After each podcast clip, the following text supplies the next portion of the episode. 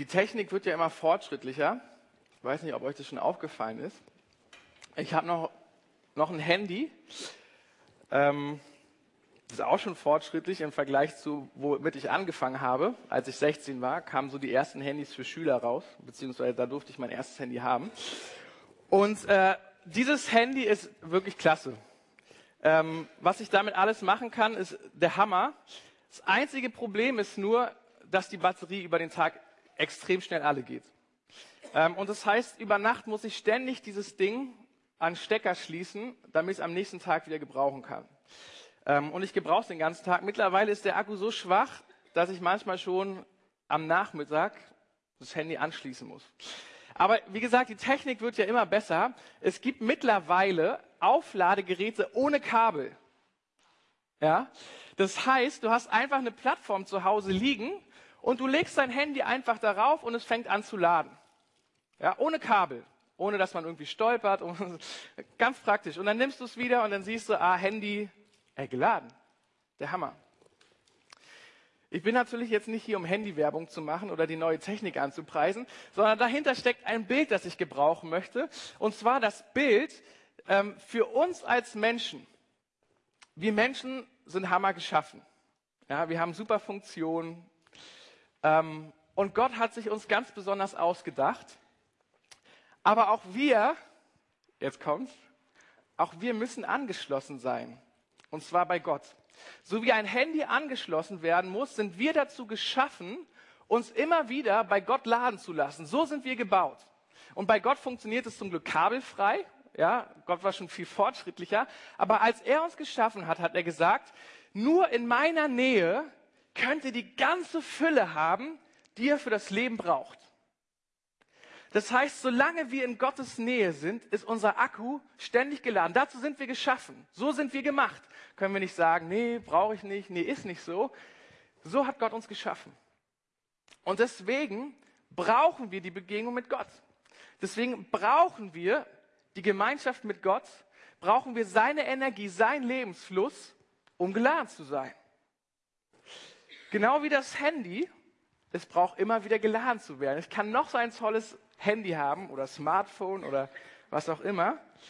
Aber wenn dieses Ding keinen Akku hat, kann man es nicht gebrauchen. Das heißt, wenn wir getrennt sind von der Gemeinschaft von Gott, werden wir nach und nach ausgehen, werden wir nach und nach sterben. Und deswegen brauchen wir Gott.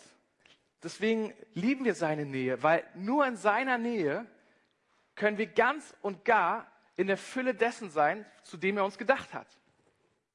Und deswegen habe ich gedacht, quatschen wir doch heute einmal über Gemeinschaft mit Gott.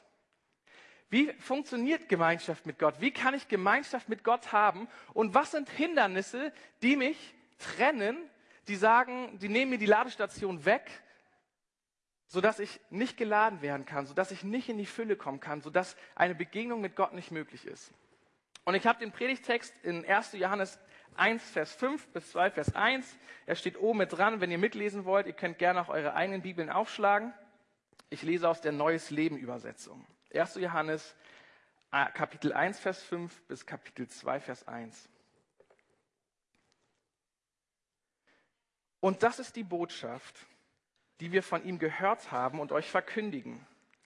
Gott ist Licht und in ihm ist keine Finsternis.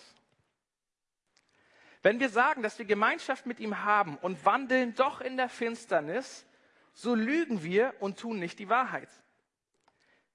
Wenn wir aber im Licht wandeln, wie er im Licht ist, so haben wir Gemeinschaft untereinander und das Blut Jesu seines Sohnes macht uns rein von aller Sünde.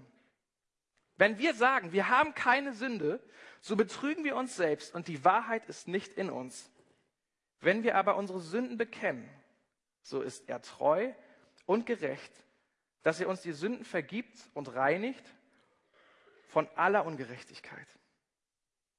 Wenn wir sagen, wir haben nicht gesündigt, so machen wir ihm zum Lügner und sein Wort ist nicht in uns. Meine Kinder, dies schreibe ich euch, damit ihr nicht sündigt. Und wenn jemand sündigt, so haben wir einen Fürsprecher bei dem Vater Jesus Christus, der gerecht ist. Amen. Vater, wir danken dir für dein Wort. Wir möchten dir danken, dass du heute Morgen zu unseren Herzen sprechen möchtest. Wir brauchen die Begegnung mit dir. Wir brauchen es, bei dir zu sein, denn dafür sind wir geschaffen. Wenn wir nicht bei dir sind, wird unser Akku nach und nach alle gehen. Wenn wir nicht in deiner Nähe sein können, werden wir irgendwann sterben, weil wir geschaffen sind dazu, in deiner Nähe zu sein. Nur in deiner Nähe, Herr, haben wir die ganze Fülle des reichen Erbes, das du für uns bereithältst. Öffne unsere Augen, dass wir das erkennen. Und zeig du uns auf, wo Hindernisse in unserem Leben sind, die die Gemeinschaft mit dir nicht möglich machen. Zeig du uns den Schlüssel, wie wir in deiner Nähe sein können, wie wir an deinem Herzen sein können, wie wir in dir sein können und aus dieser Fülle von dir heraus leben können. Darum bitten wir dich heute, übersetze du dein Wort in unsere Herzen. Amen. Wir wollen uns also angucken, wie kann ich Gemeinschaft mit Gott haben und was hält uns davon ab, Gemeinschaft mit Gott zu haben. Schauen wir uns ersteres an. Wie kann ich Gemeinschaft mit Gott haben? Die Voraussetzung dafür wird ganz am Anfang vom Text erläutert. Hier heißt es, dies ist die Botschaft, die er uns gegeben hat, damit wir sie euch weitersagen. Gott ist Licht, in ihm ist keine Finsternis. Gott ist Licht, er ist vollkommen, er ist gerecht und weil in ihm keine Finsternis ist, ist kein Platz für Unrecht, ist kein Platz für Sünde und ist kein Platz für Unvollkommenheit. Das ist die Erklärung. Das heißt, nur wenn wir selber Licht sind, nur wenn wir selber rein sind, dann können wir Gemeinschaft mit Gott haben. Weil er Licht ist. Die Bibel sagt manchmal, Gemeinschaft mit Gott zu haben, äh, äh, wird auch beschrieben später im ersten Johannesbrief, in Gott zu sein. In Gott zu sein. Aber wir lesen hier, Gott ist Licht, in ihm kann keine Finsternis sein. Das heißt also, wie hier im Vers 7, doch wenn wir Christus, wenn, doch wenn wir wie Christus im Licht Gottes leben, dann haben wir Gemeinschaft miteinander. Hier die Übersetzung gebraucht das Wort miteinander. Wenn man in den Urtext äh, reinguckt, dann ähm, wird relativ klar, dass Miteinander jetzt nicht das Miteinander unter uns als unter uns als Christen gemeint ist, sondern ein Miteinander mit Gott. Dann haben wir ein Miteinander mit Gott. Also das Problem ist ja, wenn in Gott keine Finsternis sein kann und wir unsere eigenen Herzen angucken, dass wir vor einer Herausforderung stehen, nämlich der, dass wenn wir unsere unser eigenes Herz wahrnehmen, dass wir merken, oh, unser eigenes Herz ist doch relativ verdorben. Unser eigenes Herz ist absolut darauf bedacht, für mich das Beste rauszuziehen. Und das stellt uns vor eine Herausforderung. Ich meine, jetzt wir als Christen denken ja manchmal, wenn wir so den Weg zu Jesus gefunden haben, ist alles in Ordnung mit unserem Herz. Und das stimmt irgendwie, ist aber auch irgendwie eine Herausforderung. Ich habe einen, einen kurzen Abschnitt, den ich euch vorlesen möchte von Paulus. Ne, Paulus ist so, wenn man so will, der Oberguru des Neuen Testaments. Hammerkerl. Ne, der hat viele Gemeinden gegründet. Viele Menschen haben durch Paulus den Weg zu Jesus gefunden. Ein Hammertyp. Und ich möchte euch einen Abschnitt lesen, vorlesen, den er zum Ende seines Dienstes geschrieben hat an die Römer. Hier heißt es, ich weiß, dass ich durch und durch verdorben bin, soweit es meine menschliche Natur betrifft. Denn immer wieder nehme ich mir das Gute vor, aber es gelingt mir nicht, es zu verwirklichen. Wenn ich Gutes tun will, tue ich es nicht. Und wenn ich versuche, das Böse zu vermeiden, tue ich es doch. Was bin ich doch für ein elender Mensch? Wer wird mich von diesem Leben befreien, das von der Sünde beherrscht ist?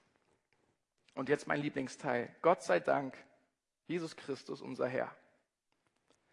Also wir reden hier über einen Vorbildschrist. Ja? Einer, der uns in Meilen voraus ist, der viele Jahre mit dem Herrn unterwegs war, der geschlagen wurde, der gesteinigt wurde, der im Gefängnis saß, der, der so wie Henning sagen würde, wir geben vielleicht fünf Prozent ne, von allem, was wir haben. Der Typ war so einer, der hat, keine Ahnung, 95 Prozent gegeben oder so. Also, radikaler Typ. Und wir haben gerade die Woche ähm, als Jüngerschaftsschule darüber gesprochen, was bedeutet geistliches Wachstum. Was bedeutet es, Jesus ähnlicher zu werden? Und wir stellen fest, wenn diese Texte lesen, Jesus ähnlicher zu werden, bedeutet nicht, dass wir weniger sündigen. Moment mal, das verstehe ich jetzt nicht. Ich dachte, wenn wir Jesus ähnlicher werden, werden wir weniger sündigen. Verstehe ich nicht. Wenn wir uns aber Paulus angucken, zum Ende seines, seines Lebens, wo er mit dem Herrn unterwegs war, was ist denn Paulus Fazit? Das Gute, das ich tun will, tue ich nicht. Und das Böse, das ich vermeiden will, ich schaffe es nicht zu vermeiden. Paulus sagt das.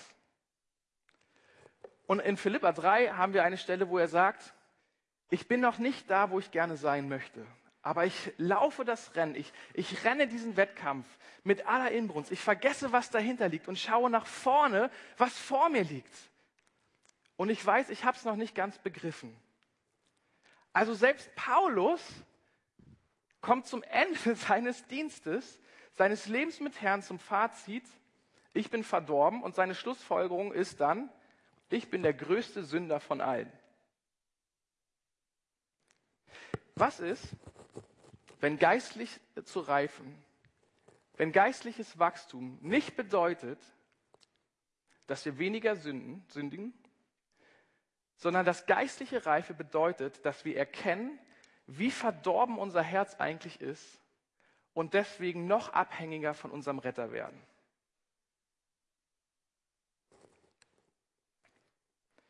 Die Bibel ist ja, äh, die, die reflektiert ja einen relativ gut. Aber wir haben hier Stellen, wo es heißt, alle haben sich von Gott abgewandt, alle sind für Gott unbrauchbar geworden. Keiner tut Gutes, auch nicht ein einziger. Alle Menschen haben gesündigt und das Leben in der Herrlichkeit Gottes verloren. Und das ist ein Problem.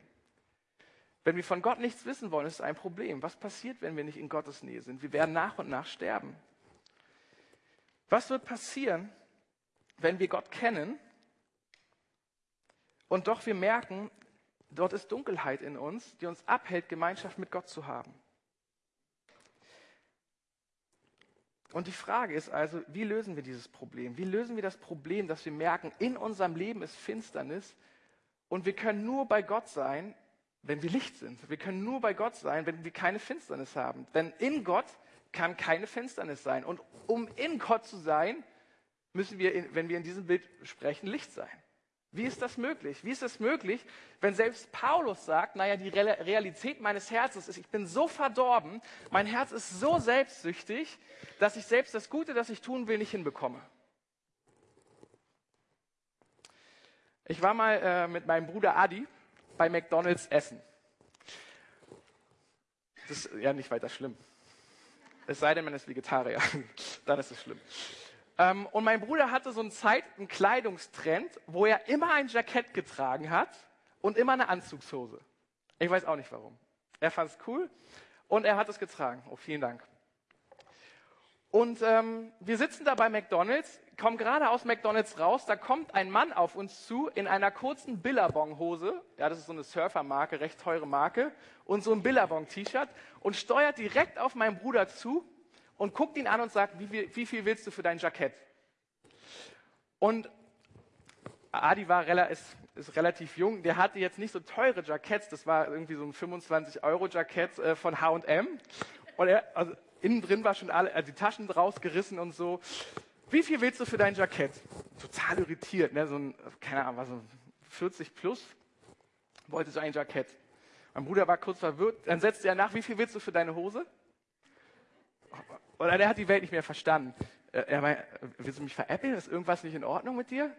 Er so, nee, ich habe folgendes Problem. Ich würde gerne ins Casino gehen, aber die lassen mich nicht so rein.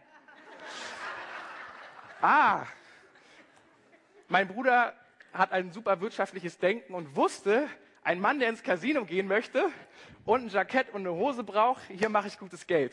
Ende der Geschichte ist, wir, wir gehen in eine Hintergasse, wo mein Bruder sich komplett entkleidet wo der Mann sich entkleidet, sie tauschen die Klamotten und erst dann stellen wir fest, dass wir an einer Glaswand sitzen von einem Restaurant und alle Leute komisch rausgucken.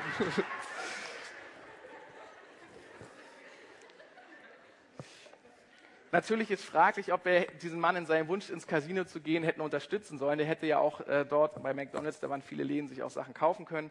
Aber mein Bruder hat einen super Deal gemacht. Ding war, er konnte jetzt selbst mit diesem Jackett und dieser Hose ins Casino und kam rein. Warum erzähle ich diese Geschichte? Die Bibel vergleicht, wenn es um dieses Thema Sünde geht, spricht die Bibel manchmal von dem Mantel der Gerechtigkeit. Durch Jesus haben wir den Mantel der Gerechtigkeit bekommen. Nele, komm mal kurz nach vorne. Dich kann ich zwingen. Du bist eine Mitarbeiterin bei MC. Die Bibel vergleicht es in dem Bild. Sie sagt, wir mit unserer Gerechtigkeit, dein Mantel ist sehr schön, aber es ist diesmal deine eigene Gerechtigkeit und unsere eigene Gerechtigkeit stinkt. Sie ist lumpig. Es tut mir leid. Mitarbeiterin, ich darf das. Unsere eigene Gerechtigkeit ist zerrissen. Und wenn wir zu Gottes Thron kommen, haben wir keinen Zugang, weil unsere eigene Gerechtigkeit reicht nicht aus. Und die Bibel gebraucht dieses Bild und sagt, es tut mir leid, ich darf, darf ich einmal deine eigene Gerechtigkeit? Ja. Die Bibel sagt, deswegen nimmt er unsere Gerechtigkeit und dann wird der Begriff gebraucht und kleidet uns mit dem Mantel seiner Gerechtigkeit, sodass wir Zugang zum Vater haben. In der Bibel geht es nicht um Ästhetik, okay? Ihr sollt einfach nur den Sinn dahinter verstehen. So dass, dass wir freien Zugang zu Gott haben. Die Herausforderung, also es passiert einmalig, wenn wir uns bekehren und sagen, ja Herr, ich möchte deine Gerechtigkeit, ich erkenne, meine eigene Gerechtigkeit stinkt, sie reicht nicht aus, damit kann ich nicht zu dir kommen. Das ist eine gute Nachricht. Jetzt kann ich zu Gott kommen, es ist ein Geschenk. Ich, Jesus sagt, ich schenke dir meine Gerechtigkeit, du darfst den Mantel meiner Gerechtigkeit haben und damit hast du Zugang zum Vater. Wisst ihr, was das Problem ist? Dass wir im Laufe, wenn wir am Tag so mit dem Herrn unterwegs sind, dass wir manchmal den eigenen Mantel der Gerechtigkeit Gottes ablegen und aus irgendeinem Grund ziehen wir wieder unsere eigene Gerechtigkeit an. Aus irgendeinem Grund kommen wir auf die Idee, dass jetzt unsere eigene Gerechtigkeit gefragt ist, um vor Gott kommen zu können. Ich habe versprochen, ich zitiere immer diesen Bibelvers in jeder Predigt. Jesus ist der Anfänger und der Vollender unseres Glaubens. Warum kommen wir immer wieder auf die Idee, dass er den Anfang macht und es jetzt an uns liegt, den Lauf mit ihm zu vollenden? Ist es unsere Gerechtigkeit? Ist unsere Gerechtigkeit dadurch hübscher geworden, dass wir jetzt zu Jesus gehören? Absolut nicht. Das Einzige, sorry Niles, hätte dich vorher warnen können, dann hättest du dir einen anderen Mantel raussuchen können vorher. Das Einzige ist, was wir immer wieder tun müssen, ist sagen, nein, Herr, nicht meine Gerechtigkeit, sondern deine Gerechtigkeit. Und das ist, was der Bibeltext hier so sagt. Doch wenn wir wie Christus im Licht Gottes leben, dann haben wir Gemeinschaft miteinander. Also dieses Bild von diesem Mantel macht es vielleicht ein bisschen einfach zu sagen, nur wenn ich seinen Mantel trage, wenn ich sage, nein Herr, du bist es, du allein, dann habe ich Zugang zu seinem Thronsaal, dann kann ich Gemeinschaft mit ihm haben. Von daher ich behalte es hier, dass du nicht versucht bist, den alten Mantel der Gerechtigkeit anzulegen. Mir war einfach heiß, danke, dass du. Und das bringt der Vers, der Bibeltext hier relativ stark auf den Punkt, indem er sagt im 1. Johannes 1, Vers 9 und 7, wenn wir ihm unsere Sünden bekennen, ist er treu und gerecht, dass er uns vergibt und uns von allem Bösen reinigt und das Blut Jesu, seinem Sohn, reinigt uns von jeder Schuld, von jeder Ungerechtigkeit. Das passiert natürlich einmalig, wenn wir sagen, ja, Jesus, ich will zu dir gehören. Ich nehme dieses kostenlose Geschenk für mein Leben an. Aber es hört nicht damit auf. Manchmal muss ich das fünfmal am Tag mir bewusst machen, zu sagen, Herr, vergib mir. Ich lege wieder den, meine eigene Gerechtigkeit an. Aus irgendeinem Grund komme ich auf die Idee, es liegt an mir, dass ich es möglich machen kann, in deine Gemeinschaft zu kommen. Und je mehr ich das verstehe, desto freier wird mein Herz, dass ich merke, Herr, danke, dass es nicht auf mich ankommt. Danke, dass ich nicht, dass das nicht an mir hängt, ob ich in deine Gegenwart kommen kann.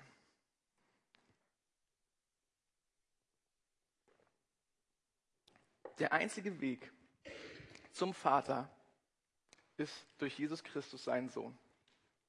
Und das wissen wir eigentlich. Eigentlich wissen wir das. Eigentlich weiß es die Gemeinde, an die Johannes hier schreibt. Doch trotzdem erwähnt er nochmal, was sind die Hindernisse, die uns davon abhalten, in diesem Licht zu sein. Und da heißt es hier, zeigt es uns zwei Punkte. Einerseits die Herausforderung, dass wenn wir denken, dass Sünde kein Hindernis ist, können wir keine Gemeinschaft mit Gott haben. Oder zweitens, dass wenn wir denken, dass wir nicht sündigen, können wir keine Gemeinschaft mit ihm haben.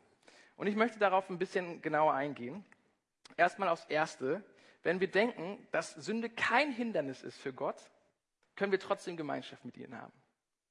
Ich weiß nicht, wie es euch geht. Manchmal hat man ja so Sünden in, in seinem Leben, die man immer wieder tut oder die man mal tut, wo man weiß, eigentlich ist es nicht richtig.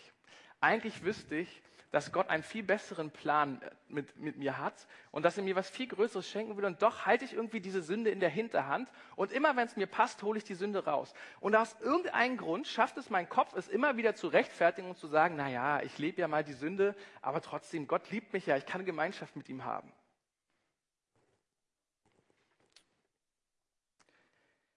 Ich war ähm, mit einem Kumpel im Olympiastadion und habe ein Fußballspiel angeschaut.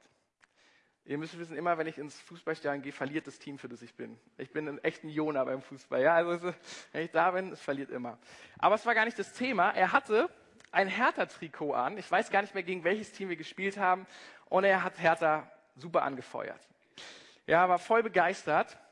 Es, das, das Spiel lief so und so. Es war relativ unentschieden bis zum Ende hin, als die Auswärtsmannschaft ein Tor schoss und Hertha damit verlor. In dem Moment, wo die 90 Minuten abgepfiffen wurden, fing mein, mein Kollege sich neben mir an umzuziehen und ich gucke zu ihm rüber und sehe, wie er das Hertha-Trikot auszieht und unter seinem Hertha-Trikot war das Trikot der Gewinnermannschaft. und ich war so, bist du bescheuert? Wie kannst du von dir behaupten, Hertha-Fan zu sein, wenn du da drunter die, das Trikot der anderen Mannschaft drunter hast? Das, das, er hat es gar nicht als Problem empfunden. Er war immer noch überzeugt, dass er wirklich ein Hertha-Fan ist und dass er für Hertha ist, aber ich, ich, weiß heute nicht, warum er es gemacht hat. Aber wahrscheinlich, keine Ahnung, um sich auch mal freuen zu dürfen, so wie Hertha damals gespielt hat. Aber das war für mich was ein Widerspruch, für ihn überhaupt nicht. Und ich habe ihn gefragt, wie kannst du behaupten, dass du ein leidenschaftlicher Hertha-Fan bist, wenn sobald die mal verlieren, dass du dein Trikot abstreichst und plötzlich das Team der Auswärtsmannschaft trägst? Und so empfinde ich es, ist es manchmal in meinem Wandel mit Jesus. Ich trage so Jesus Fanclub T-Shirts und bin überzeugt, dass ich ihm nachfolge. Und doch manchmal gibt es Momente, wo ich dieses T-Shirt abstreife und darunter das Trikot der anderen Seite trage. Aber der Bibelvers, äh, der sagt hier ganz klar, du kannst nicht von dir behaupten, dass du zu Gott gehörst, dass du zu seinem Team gehörst, wenn du immer wieder in der Sünde wandelst. Das heißt, diese Vorstellung von, naja, ich kann ja immer noch die Sünde irgendwo in der Hinterhand halten und das ist kein Problem, wird dann zum Hindernis in der Begegnung mit Gott. Wie kann ich denn aber auch auf der anderen Seite behaupten, dass ich nicht sündige? Wie kann ich behaupten, dass ich jetzt sündfrei bin, dass, dass alles in Ordnung ist? Hier heißt es ganz klar, Gottes Licht, in ihm ist keine Finsternis. Deshalb lügen wir, wenn wir sagen, dass wir mit Gott Gemeinschaft haben, aber weiter in der Finsternis leben. Wenn wir das tun, leben wir nicht in der Wahrheit. Unser Herz hat ein grundsätzliches Problem. Unser Herz ist so verdorben, dass wenn wir nicht aufpassen, dass es immer wieder in die Schiene springt, wann, was springt für mich raus? Was, ist, was kann ich rausholen? Was kann ich, was kann ich für mich haben? Anstatt zu sagen, nein, mein Herz ist voll und ganz auf Gott ausgerichtet. Ich vertraue dir, Gott. Du, du willst, dass ich die Fülle des Lebens habe. Dazu hast du mich geschaffen. Das finde ich nur bei dir. Und der Bibeltext sagt hier ganz klar, wenn du denkst, jetzt ist alles in Ordnung und dein, deine eigene Gerechtigkeit, so können wir es auch sagen, deine eigene Gerechtigkeit reicht ja jetzt aus, weil du hast ja den Mantel von Jesus in der Garderobe von dir hängen, den Mantel seiner Gerechtigkeit, dann betrügen wir uns selbst. Dann täuschen wir uns. Und dann können wir keine Gemeinschaft mit ihm haben. Es ist wie, eigentlich wollte ich noch einen Schlüssel mit nach vorne bringen. Ich habe einen großen Schlüsselbund mit etwa zehn Schlüsseln dran, aber kein Schlüssel für diese Tür. Ich könnte alle Schlüssel versuchen zu gebrauchen. Ich würde hier nicht reinkommen, weil ich nicht den richtigen Schlüssel habe. Und dieser Bibeltext sagt uns, wir können einerseits nicht behaupten, dass die Sünde kein Problem ist, weil Gott ist Licht und wo Licht ist, bei ihm kann keine Finsternis sein. Und wir können auch nicht behaupten, dass wir nicht sündigen, weil dann betrügen wir uns selbst, weil Jesus unser Herz kennt. Das heißt also, wenn wir in eine oder andere Weise denken, können wir vom Pferd runterfallen und vergessen, worum es geht, nämlich dass Jesus der Schlüssel ist, um zum Vater zu kommen. Und Jesus hat uns diesen Schlüssel gegeben. Und wir merken, hier ist irgendwie eine komische Spannung. Ne? Einerseits, also wir, lesen hier, meine Kinder, dies schreibe ich euch, damit ihr nicht sündigt. Und wenn jemand sündigt, so haben wir einen Fürsprecher bei dem Vater, Jesus Christus, der gerecht ist. Also wir merken, wir leben in einer Spannung, dass Jesus sagt, ich wünsche mir, dass ihr nicht mehr sündigt. Und das ist nur dann möglich, wenn wir so erfüllt sind von Vater, wenn wir so verstanden haben, dass außerhalb von ihm nichts Besseres kommen kann, dann sind wir so erfüllt von ihm, dass wir sagen, ey, ich brauche gar nichts anderes. Mir fehlt nichts. Aber wenn wir doch sündigen, wenn wir merken, hier sind Dinge, die wir in der Hinterhand halten und wieder nach vorne kommen, dann ist der einzige Weg zu sagen, Jesus, du siehst die Dinge in meinem Leben und ich gebe sie dir hin und ich bete, ich bitte dich, hilf du mir, das zu verändern. Ich kriege es nicht hin. Und hier kommt die zweite Stelle, die ich am liebsten zitiere, wo es heißt, Jesus ist derjenige, der das Wollen und das Vollbringen bewirkt. Das Wollen und das Vollbringen bewirkt. Das heißt, wenn du merkst, ich habe Sünde in meiner Hinterhand, die ich immer wieder vorhole, dann heißt es, Jesus, ich sehe die Sünde, ich bekenne die Sünde vor dir und gib mir überhaupt das Wollen, diese Sünde loszulassen. Gib mir überhaupt das Wollen, dass ich sage, ich will diese Sünde nicht mehr in der Hinterhand behalten.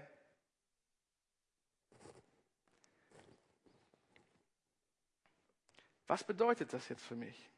Was bedeutet das für mich jetzt, wo ich weiß, dass Gott Licht ist und in ihm keine Finsternis sein kann? Das bedeutet für mich, dass ich immer wieder den Mantel seiner Gerechtigkeit umlegen muss und meinen eigenen ablegen muss. Und das passiert nicht einmal, das passiert nicht zweimal, das passiert nicht dreimal, sondern das passiert immer und immer und immer wieder. Und ich habe euch einen, einen Spruch mitgebracht, der das, glaube ich, sehr gut zusammenfasst. Das heißt hier, wenn er mir nicht jede Minute meines Tages Gnade schenkt, dann ist das, was ich am besten tue, immer noch sündigen. Und ich glaube, dass wir das verstehen müssen, dass wir das geistliche Reife bedeutet, dass wir erkennen, wie verdorben unser Herz ist. Und wenn wir das erkennen, dann sind wir auch nicht mehr stolz, unsere Fehler zuzugeben. Und dann gehen wir sofort ins Gebet zu Jesus und tun Buße, wann immer wir merken, hier verlasse ich mich wieder auf meine eigene Gerechtigkeit. Hier sündige, habe ich schon wieder gesündigt. Und das Tolle ist, wenn wir das verstehen, bin ich auch nicht mehr so schnell von mir oder von anderen enttäuscht, denn ich habe verstanden, für mich und für mein Gegenüber, dass nur Jesus der Weg zum Vater sein kann. Und deswegen mache ich das ganz praktisch für mich im Alltag. Wenn immer ich merke, hier kommt meine Sünde zum Vorschein, ich habe aufgehört, mich dafür zu verdammen. Römer 8, Vers 1. Es gibt keine Verdammnis für die, die in Jesus Christus sind. Und ich weiß mittlerweile, okay, Gott, du bist von meiner Sünde nicht überrascht. Ich meine, er, er, er kennt mein Herz. Ne? Der Mensch sieht, was für Augen ist, aber der Herr sieht unser Herz an. Also es ist ja nicht so, dass Gott plötzlich mich sündigen sieht und sagt, wow, oh, Fiete, das hätte ich jetzt gar nicht von dir gedacht. Jetzt, äh, jetzt bin ich ja völlig überrascht. Was machen wir denn jetzt? Ganz ehrlich, Gott kennt doch unser Herz. Gott kennt die Abgründe in unserem Herz. Wir denken vielleicht manchmal, wir sind ganz nett, aber Gott ist ganz gnädig, dass er uns nicht unser Herz auf einmal offenbart. Und deswegen merken wir, er hat die Lösung für das Problem. Er hat für das Problem schon die Lösung gefunden, nämlich Jesus. Und darum bekenne ich meine Sünde. Und dann ist er treu und gerecht und vergibt mir meine Schuld. Und ja, auch mit den Sünden, die immer und immer wiederkehren. Und Sünde ernst zu nehmen, bedeutet zu sagen, Herr, hier ist die Sünde, ich sehe sie und schenk du mir überhaupt das Wollen, sie loszulassen. Vielleicht willst du deine Sünde loslassen und für dich ist das Gebet, okay Herr, hier ist meine Sünde, ich sehe sie, Schenk mir das Vollbringen, wirklich loszulassen. Und deswegen liebe ich es, dass wir hier so regelmäßig Abendmahl feiern. Weil wisst ihr, was die Aussage vom Abendmahl ist? Nichts anderes her als, Jesus, ich brauche dich. Ich brauche dich immer wieder. Ich muss immer wieder zu dir kommen und erkennen, ich bin sündig, mein Herz ist so verdorben, aus eigener Kraft kann ich nichts tun. Und wenn ich das verstanden habe, ist plötzlich mit Jesus unterwegs zu sein eine gute Nachricht. Oder? Ist es nicht eine gute Nachricht, dass es nicht von uns abhängt? Also für mich ist es gut, ich, ich liebe es, dass es nicht von mir abhängt. Weil sonst hätte ich keine Chance, um in seine Gegenwart zu kommen.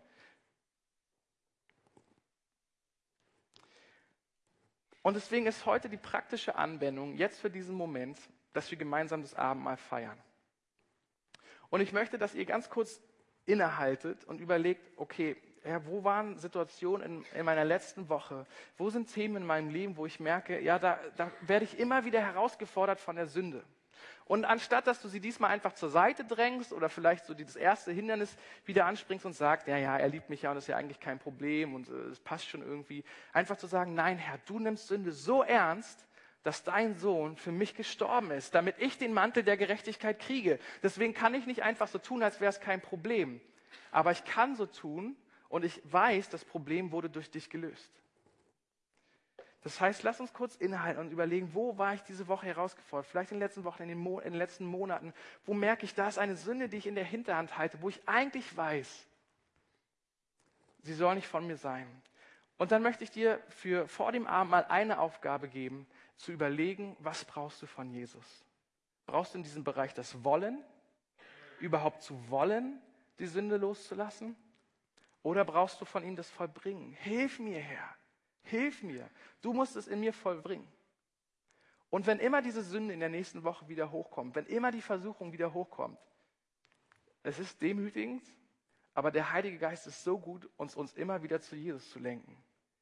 Denn es geht nicht darum, dass wir so spielen, als wären wir sündfrei, weil dann verpassen wir ihn.